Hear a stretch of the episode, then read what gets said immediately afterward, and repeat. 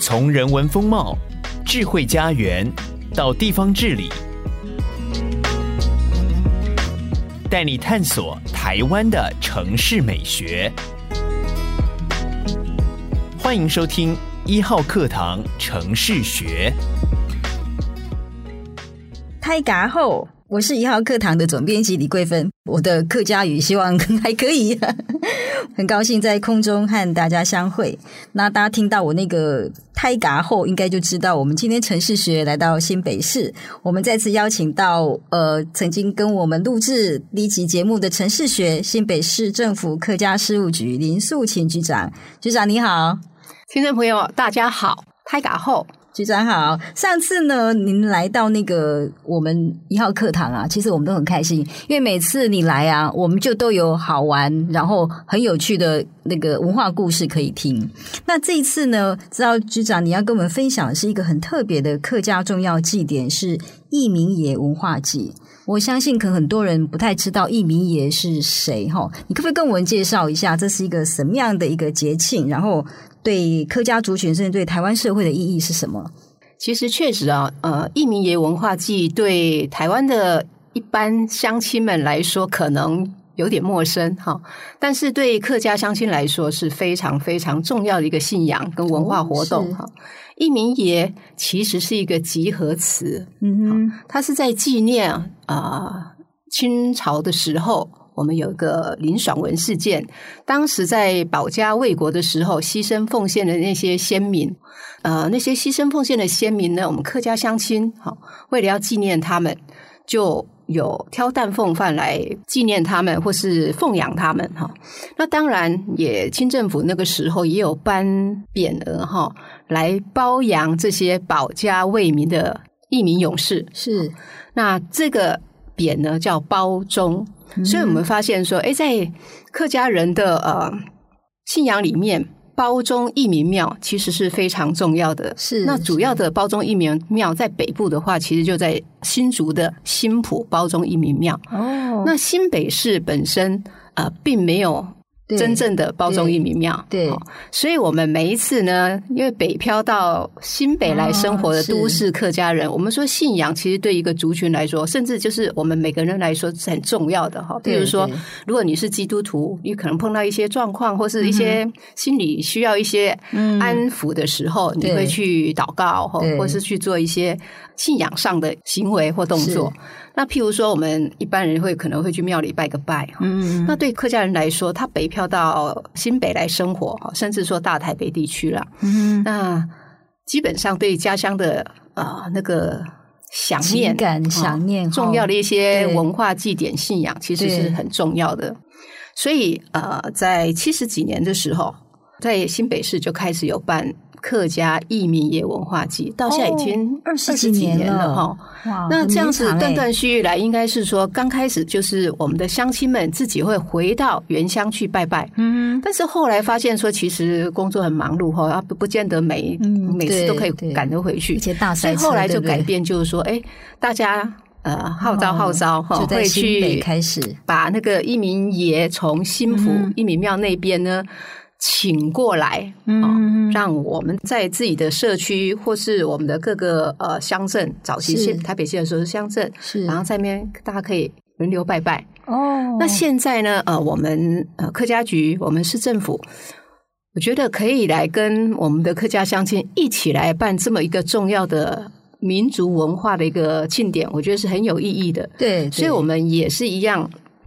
透过我们的乡亲，然后我们公部门跟私部门公司合力哈，对，然后透过这样一系列的活动，让我们的北漂的客家是乡亲好朋友们，可以在文化信仰上面得到一个很安适的一个呃力量，是也是一个文化很重要的传承的力量。是，诶，我先帮听众朋友补充一下林爽文事件哈。我们说乾隆五十二年，那大概是两百三十五年前。那那时候呢，是因为台湾呃在逮捕天地会的领袖，后来呃林爽文他就是带领民众来反抗，应该是说台湾初期那时候一个比较大的民变。那我这个民众大约五十万民众，所以其实是声势很浩大，所以他进入台湾很多地方，包括攻打台湾的客家庄。所以那时候我们客家庄就组了那个台湾客家义勇军。刚刚局长提到说，哇，我们那个义民爷，我觉得他在就民间这种信仰里面应该是一个很特别，是说我们很多信仰是单一的神，哈，他会有像或有什么，但是在义民爷这个信仰里面，它其实是群聚的一种团体，或者是一个群众的一个很英勇、义勇的一个灵魂，然后。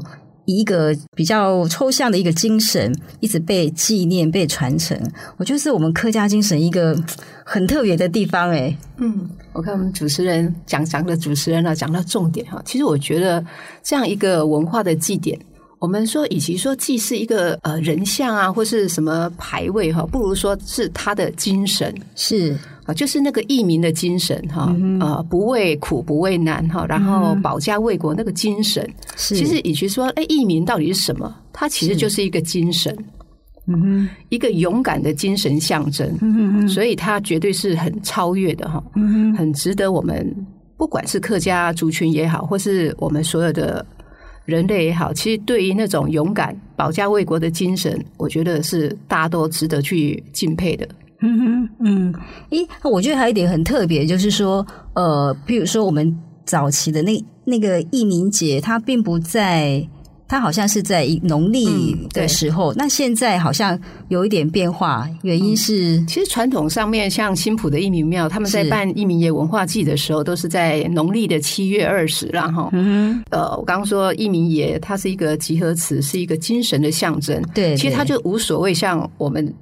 呃，传统台湾说的农历的七月啊，啊是普渡啊。那我们知道说普渡是普渡，呃，四方好兄弟哈。对。可是义民爷这个，我我们是神格化去看待这件事，就是说，他其实是敬重的是这些忠勇的义民的精神，精神勇敢的精神哈，而不是所谓那个我们跟我们一般的那种逝去的人，或是那个鬼魂之说是有点区隔的，所以是神格化的一个。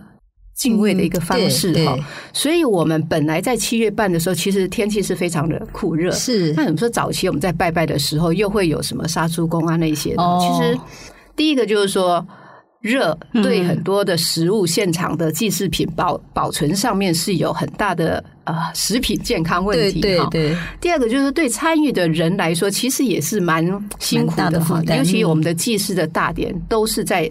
早上的十一点，哇，他没办法提前哈，他有一个很及时就对了。那这及时，我们传统上我们都一定会去尊重。对，所以那及时又进中午的时候，其实，在七月真的是非常热。你看农历七月到国历都八月嘛，哈，都对呀，放暑假的时候非常热。所以我们透过哈，就是问讯，我不会问讯哈，然后。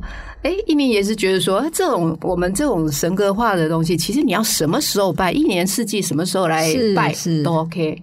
所以我们就透过问讯，我们就新北就移到我们秋高气爽的时候，十月份来办。哇！所以在移到十月份来，这是第三年了。是，所以我们艺民也很接地气哈，对，很照顾我们，所以你就可以想象当初我们祖先的这些兄弟姐妹、亲朋好友，他们同样用那种。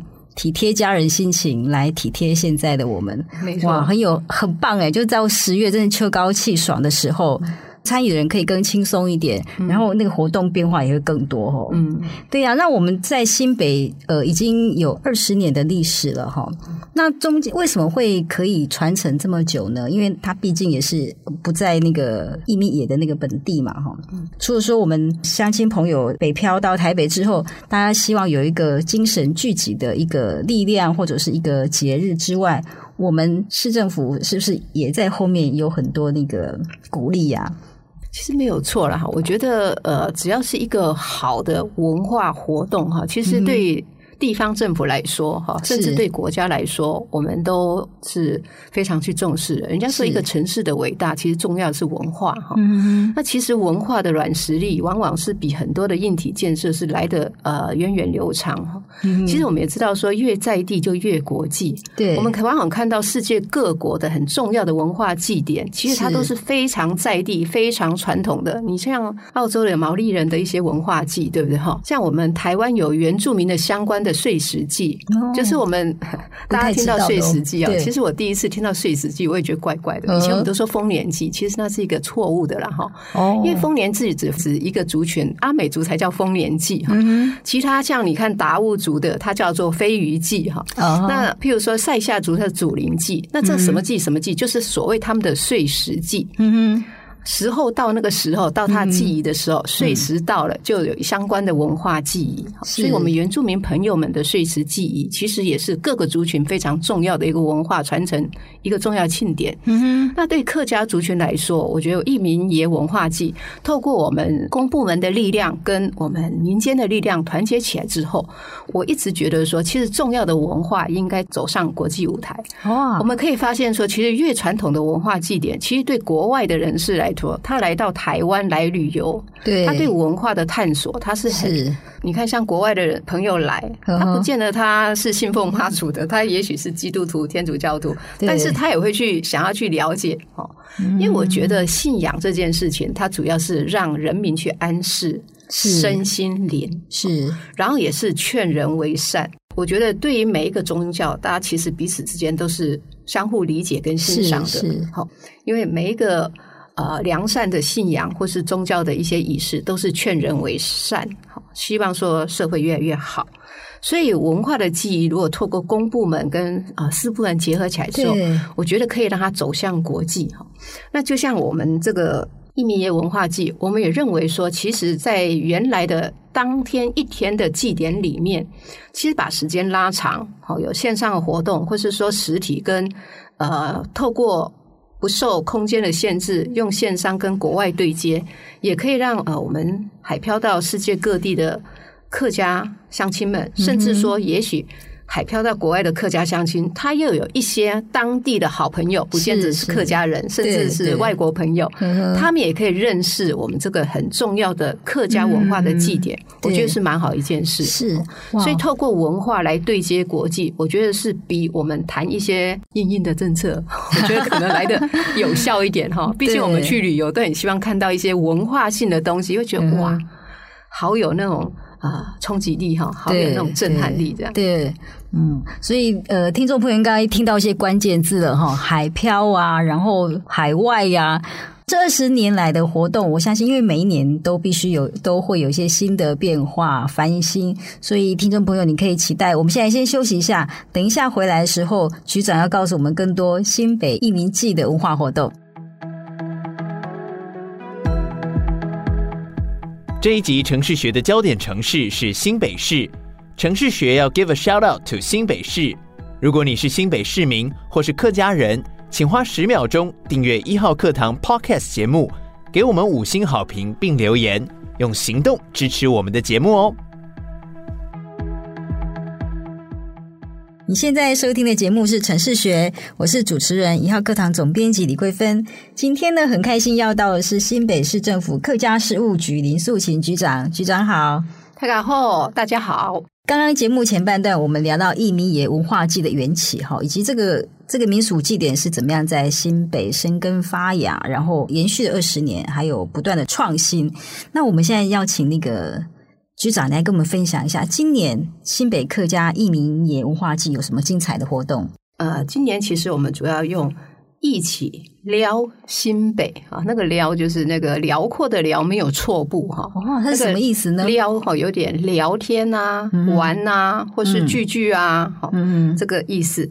所以一起撩新北哈，就欢迎哎所有的听众朋友，到时候跟我们一起来新北撩哈，抽撩玩吃喝玩乐等等哈。那今年我们的主轴用这样之后呢，我们希望说营造一个国际乐活友善的一个城市，嗯、所以我们整个活动主轴里面就可以从呃国际来看，还有乐活跟友善来看哈。嗯、在国际的部分，其实我们在这次的活动里面最特别就是我们邀了十五个。海外的社团朋友，客家社团朋友跟我们一起参与哈。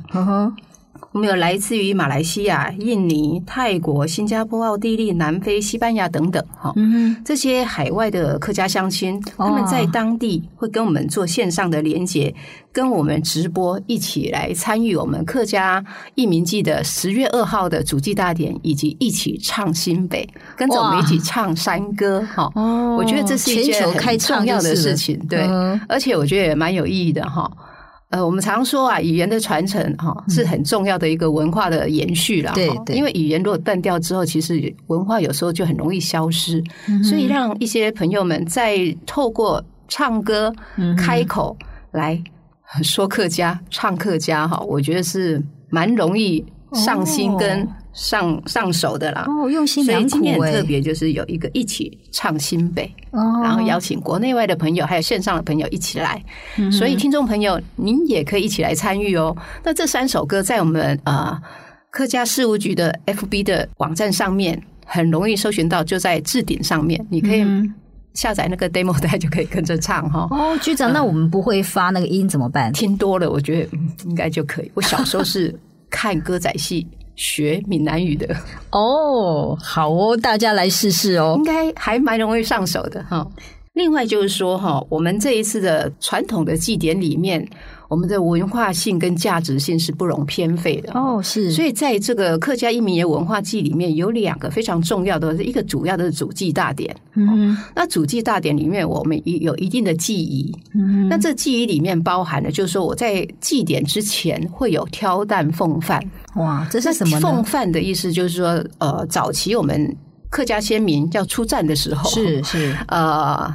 后勤部队，后勤部队，嗯，就会挑着担，然后装备一些东西到前线去支援他们，给他们精神的支持。嗯物质的支持，粮食的支持，那所以这个奉饭哈，其实有所谓的奉传呐哈，那这个奉饭就变成一个很重要的疑点。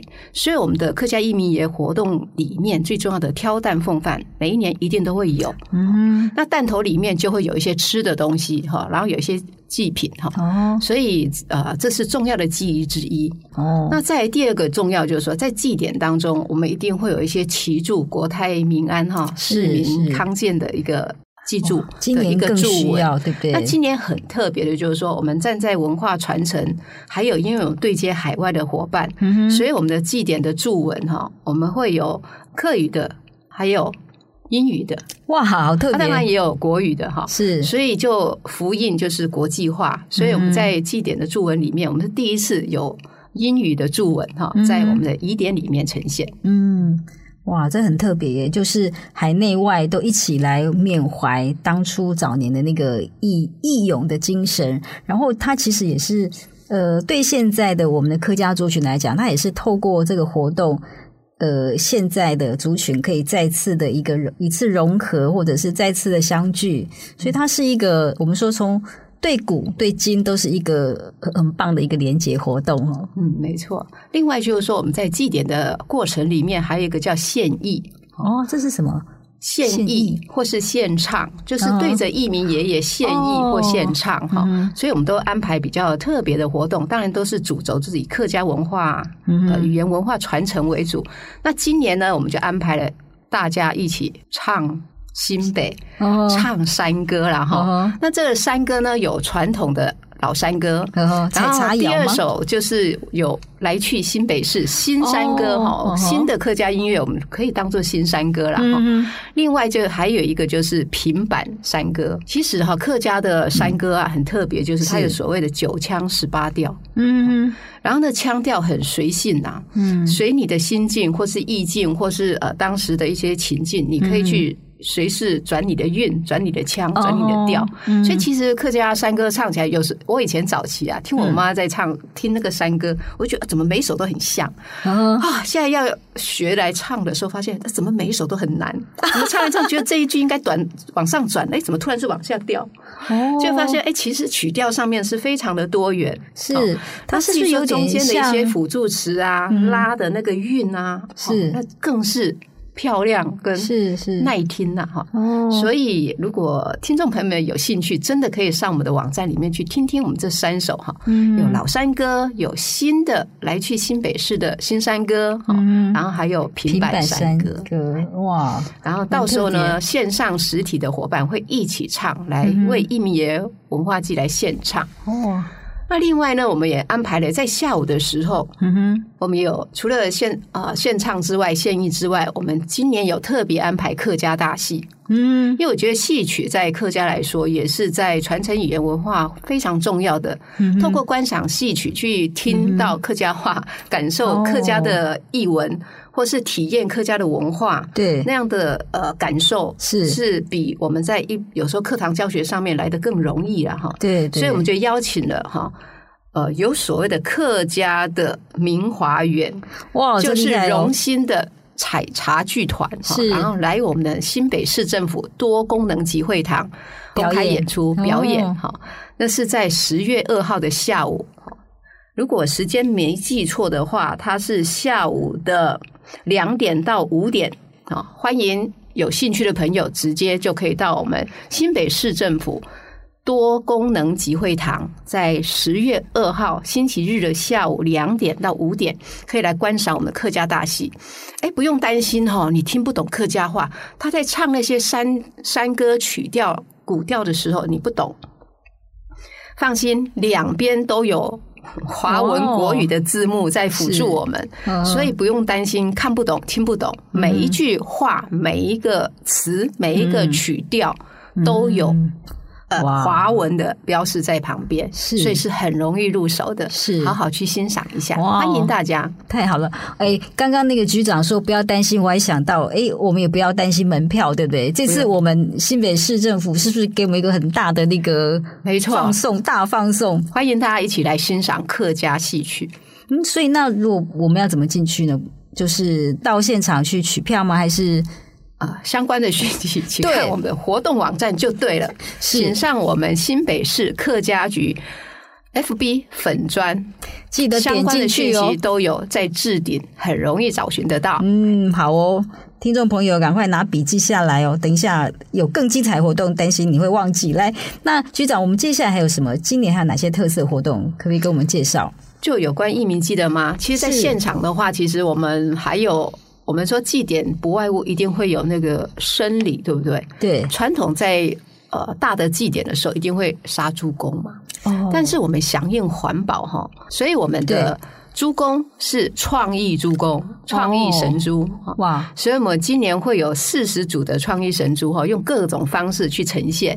也欢迎啊，所有的朋友们可以来到我们的实体，就是新北市政府在板桥的呃市民广场，你就可以看到我们的神猪，各色各样的神猪，真的是非常的活灵活现，非常的有趣，也很有创意哦。另外，在我们活动的过程里面，我们从呃下午的两。两点一直到晚上的八点或九点，都有我们五十五个社团哈，一百多个班的学习成果展演哈，是。有客家的戏曲山歌，有客家的音乐八音，有客家的舞蹈，甚至有客家的戏曲，在接力为大家做展演。十月一号的下午两点到晚上九点，十月二号的下午两点到晚上的八点。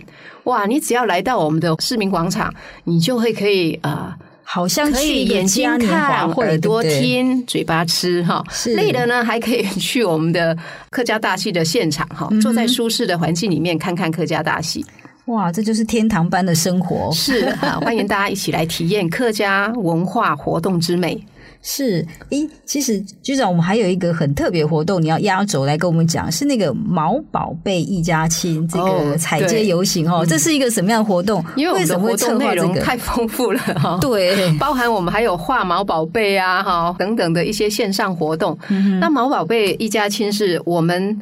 为了要营造友善的一个城市环境呐，加上说，其实现在很多人呢，家里未必会有真的生小孩，然后毛宝贝、毛小孩反反而是他家里重要的成员。所以，我们这一次的彩街游行的队伍里面，也邀请我们的那个毛宝贝哈一起来。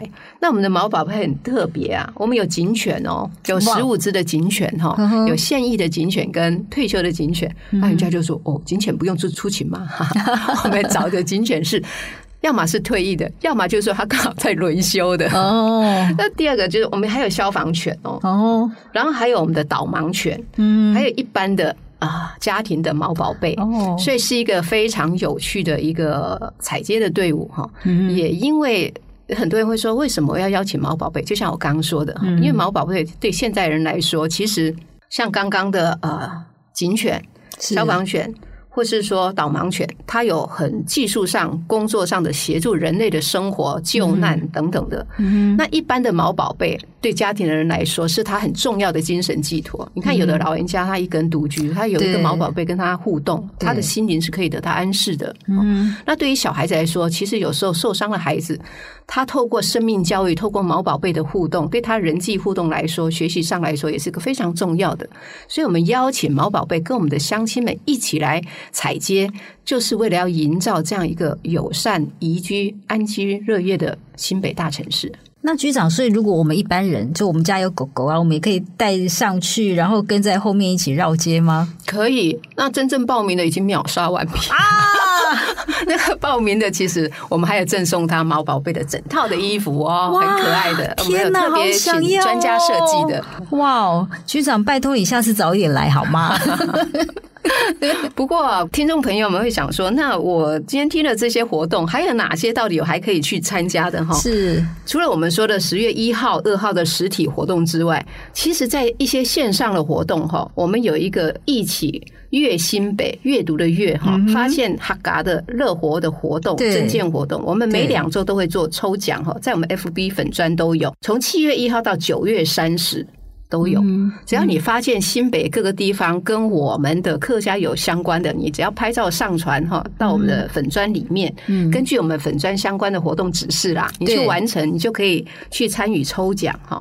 另外一个就是一起唱新北，就是刚刚说的传唱客家山歌哈。对，我们也是从八月一号一直到九月三十都可以。我们不限对象，通通都可以参与。一样的，你在 FB 客家族群去做留言跟分享，嗯、你就可以参加我们的相关的一些赠礼或是活动。嗯哼。另外，我们在十月二号当天嘛，我们就说你可以跟着我们一起唱新北。如果你如果没办法到现场，你可以线上跟我们一起唱啊。哇！所以其实可以参与的活动非常多。对，我们发现其实我们新北市诶很有创意，就是。除了大毛宝贝那个是一个很很特别一个活动，我们也运用很多那种现代的科技，比如说我们说线上啊、跨海直播啊，其实它都跟呃反映我们这个时代很灵活的一个。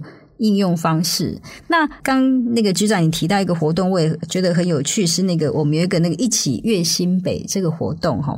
那这个新这个活动，老实说跟现代科技它并不，或者说跟现在这种很快速变化的生活并没有那么那么相关，而是它跟我们客家。生活那种日常生活，好像是要借这个活动，然后鼓励我们听众或者鼓励我们民众，他再次回来发现他生活里面的呃客家的美呀、客家的元素。你可不可以跟我们解释一下办这个活动后面？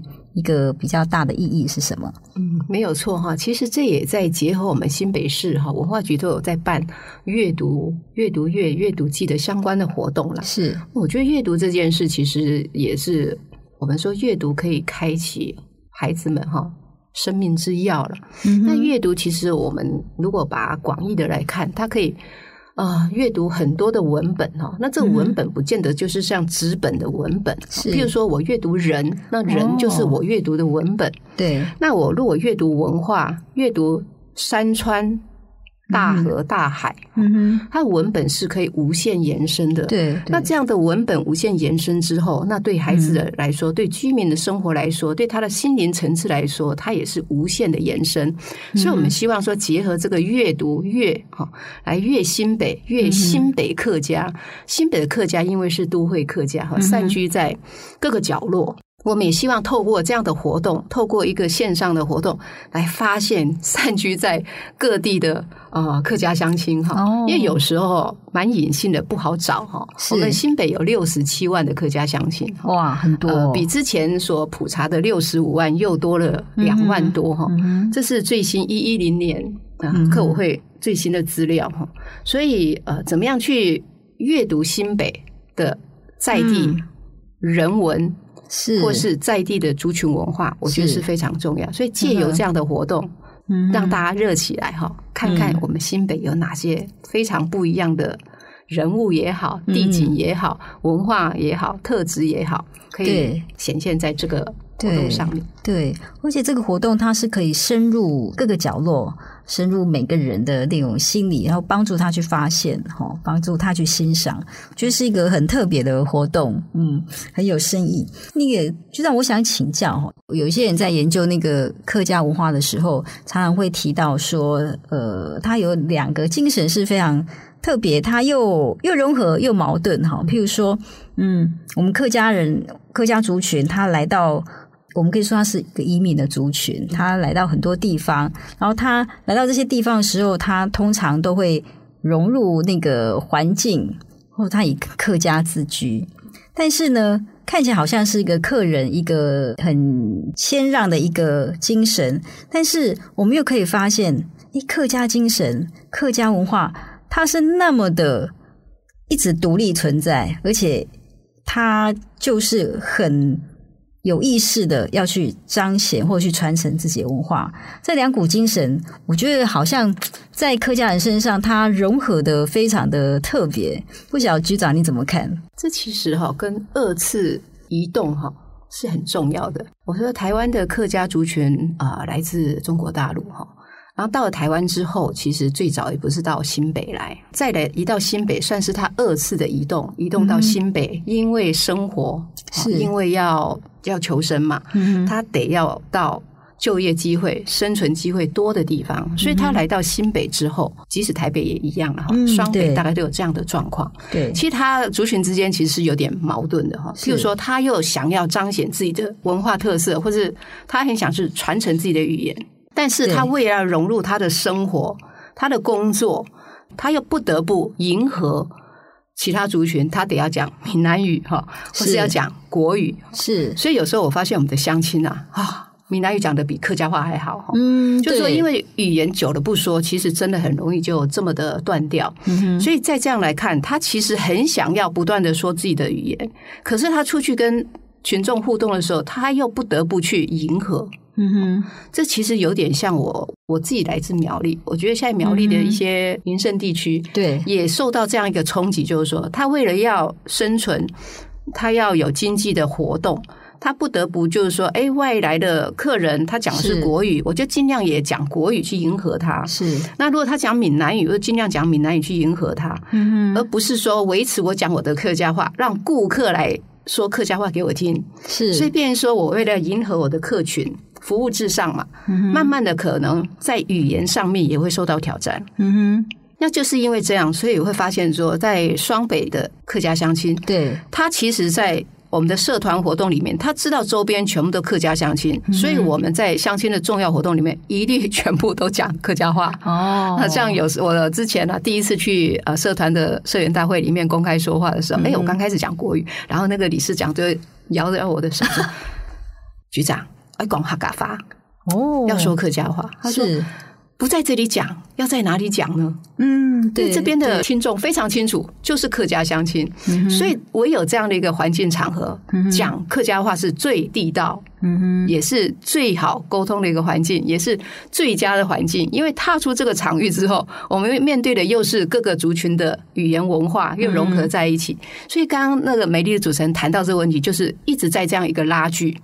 所以，当乡亲们聚在一起的时候，就譬如说，一民爷文化祭，他们会愿意唱自己的歌，对，对，穿自己的服饰，是做自己的仪典，嗯、然后走自己的文化路径，然后传承自己的语言文化。哦、所以，这个就非常的强的一个凝聚力。嗯、所以，为什么会二十几年来都这样一直在办一民爷文化祭？它这样一个凝聚是延续文化的一个精神。跟意味是非常重要的。嗯，那但是呢，这些祭典过了之后，他又要回到他的生活里面，所以一直在这样的拉锯。嗯，我们只希望说，在这样一个拉锯之中，语言跟文化不会消失，还是可以把它强势的留住。嗯，然后也让更多非客家乡亲朋友愿意接受、了解，也愿意的可以慢慢的像学闽南语一样，可以跟我们学学客家话，大家一起沟通情感。很有深意耶！最后，我想请教局长，呃，譬如说，我们那时候迎神，然后，然后有送神，这整个那个我们的义民文化祭活动里面，我相信大家，呃，我们提供很多啊有趣好玩的事情活动，希望吸引很多人他也来参与。你会建议我们在这样子一个欢乐活动中里面，我们应该再更注意什么？看到什么呢？其实我觉得，不管啊、呃、办什么活动了哈，那个意义跟价值是不能偏废的。我们说，我们希望把客家义民爷文化祭呢，呃，让年轻的族群也能够参与的时候，是让它比较活泼哈，然后比较温馨，甚至呢比较呃有很多的元素是搭接年轻朋友的。也希望说文化可以在黑嗓眼哈年轻人的身上可以得到延续。嗯所以，不管参加什么活动，我觉得以我们这个文化记忆来说，那当然在祭典的时候，它的庄严隆重是必要的。是，那开心的时候，在譬如说你在采街的时候，你就轻轻松松开心哈。